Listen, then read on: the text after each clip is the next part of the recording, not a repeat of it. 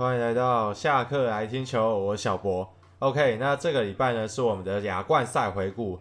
我上个礼拜说这个礼拜没有东西可以做，可能会是一个特别节目或者是停更，但是我完全忘记有亚冠赛这回事，所以这个礼拜呢就是我们的亚冠赛回顾啦。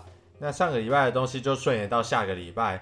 那我最近有在思考冬季联盟到底要不要来出节目啊？我个人觉得是还挺有趣的，就借这个机会去认识不同国家的新生代选手，我觉得也是件好事。那上个礼拜呢，还有一件大事，就是我们的大巨蛋终于是进行测试了，是难产了这么多年，终于在今年是可以启用了。接下来的亚锦赛也会在大巨蛋进行，因为上个礼拜刚好有事情没有办法去测试赛。亚锦赛有机会的话会去大巨蛋看比赛，顺便去逛逛其他地方，也会拍成影片。如果想知道我去大巨蛋的心得，可以去我的 YT 频道阿宅野球路去看。当然也要刚好我有空才会去啦。上个礼拜是亚冠赛，最后台湾是拿了季军，至少跟上一次是一样的名次，只是上一次只有台日韩三队，这次多了澳洲帮我们垫底。但以比赛内容来看，澳洲也不是省油的灯。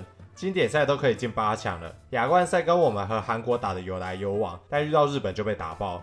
澳洲变得有点像是战力测试器那样，分成刚好打赢澳洲跟打爆澳洲两个族群。那首先呢，我们就来看第一战是对上日本，日本这边的先发投手是派出了读卖巨人队的赤井优志。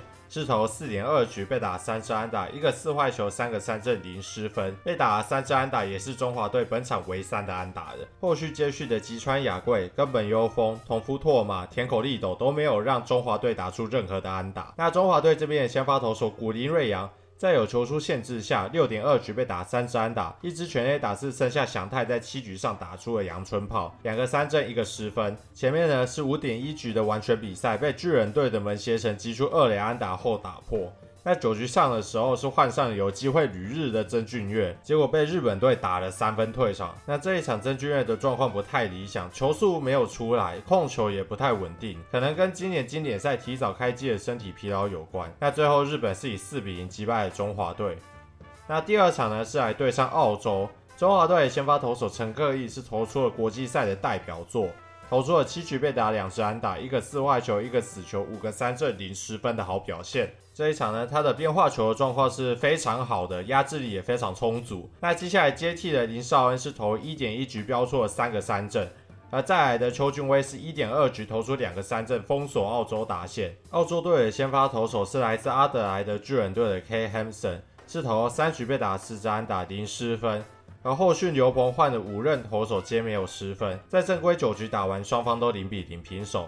进入到第十局的突破僵局制，邱志成先是短打造成投手的失误，造成满垒。之后台湾队长陈杰宪打出了带有两分打点的一垒安打。后续岳振华触身球再形成满垒，之后就由我们喵村的希望打了五年的职业才八支全垒打的林靖凯打出了满贯炮，或者说天生英雄命。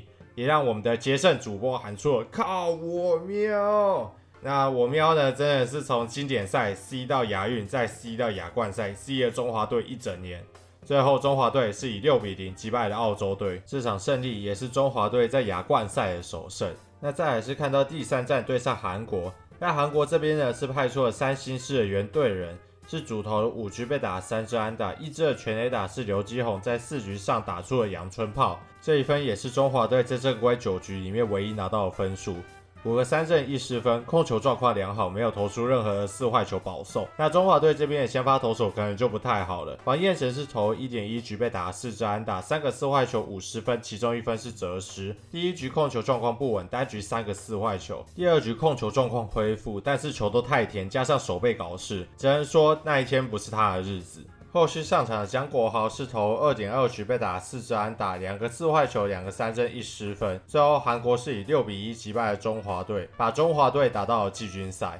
在季军赛，中华队是再次碰上澳洲。那先发投手邱俊威是投了四局被打三支安打，一个四坏球，两个三振一失分。那接续的陈柏青在第七局被连续安打形成满垒，李子强达到一个出局数后，还是被打出追平安打。九局上换上林昭恩是八球两个三振结束了九局上半。那澳洲队这边的先发投手是来自布里斯本侠盗队的 Samuel Holland。是投二点一局被打四支安打，一个四坏球，一个死球，两个三振三失分，两分的的责失。九局下半，张振宇先是安打上垒，之后靠着林吴晋伟的短打，加上林靖凯的安打上到三垒，最后是郭天信的再见安打，中华队是以四比三击败了澳洲队，拿到这次亚冠赛的季军。总结一下本届的中华队，投手除了王彦辰和曾俊岳的状况不优以外，剩下的投手状况都还不错。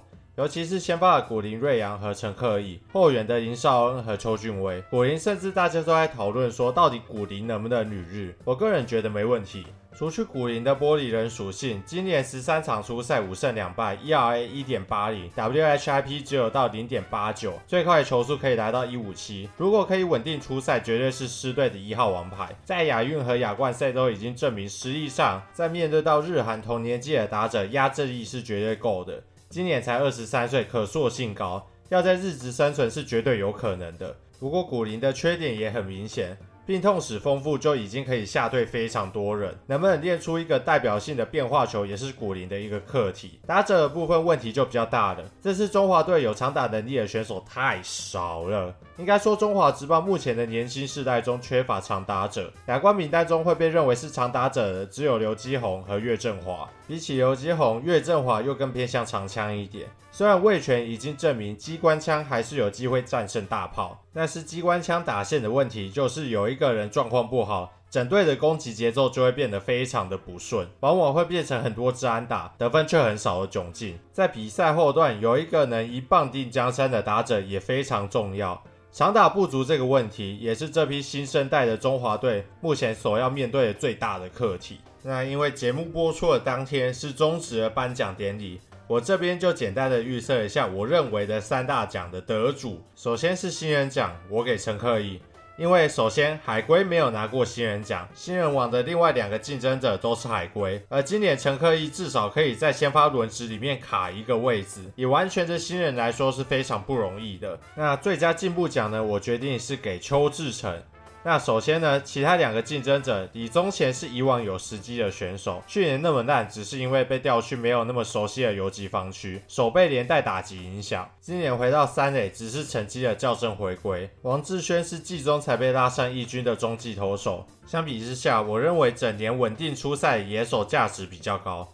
尤其是在有三鬼坐镇的统一外野，最后是年度 MVP，我决定给刚龙。刚龙是投手双冠王，成绩是建议在先发投手中最多的出赛数和最多的吃局数，加上投一休四，在味全先发战力缺乏的时候撑起了味全的战绩。MVP 非他莫属。廖健富虽然拿到了打点王，其他数据也都名列前茅，但在强打云集的乐天，即使状况不好，也会有其他人补上。捞哥全垒打王二连霸，剩下的就只有打点在榜上。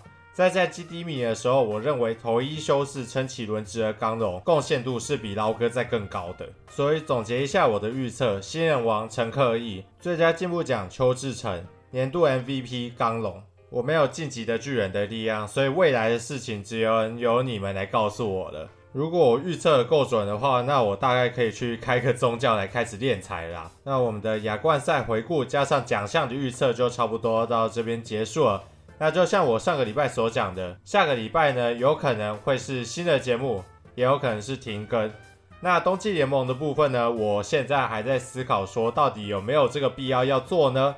那如果有兴趣的人呢，也可以留言给我，OK？那有兴趣的人也可以到我的 YT 频道阿宅野球路那边去做留言啊，就说你们想要看什么内容，或者说对于冬季联盟的播报有没有兴趣？那如果有兴趣的话，我就一定会做，OK？那我们就差不多到这边结束了，我们下次再见，拜拜。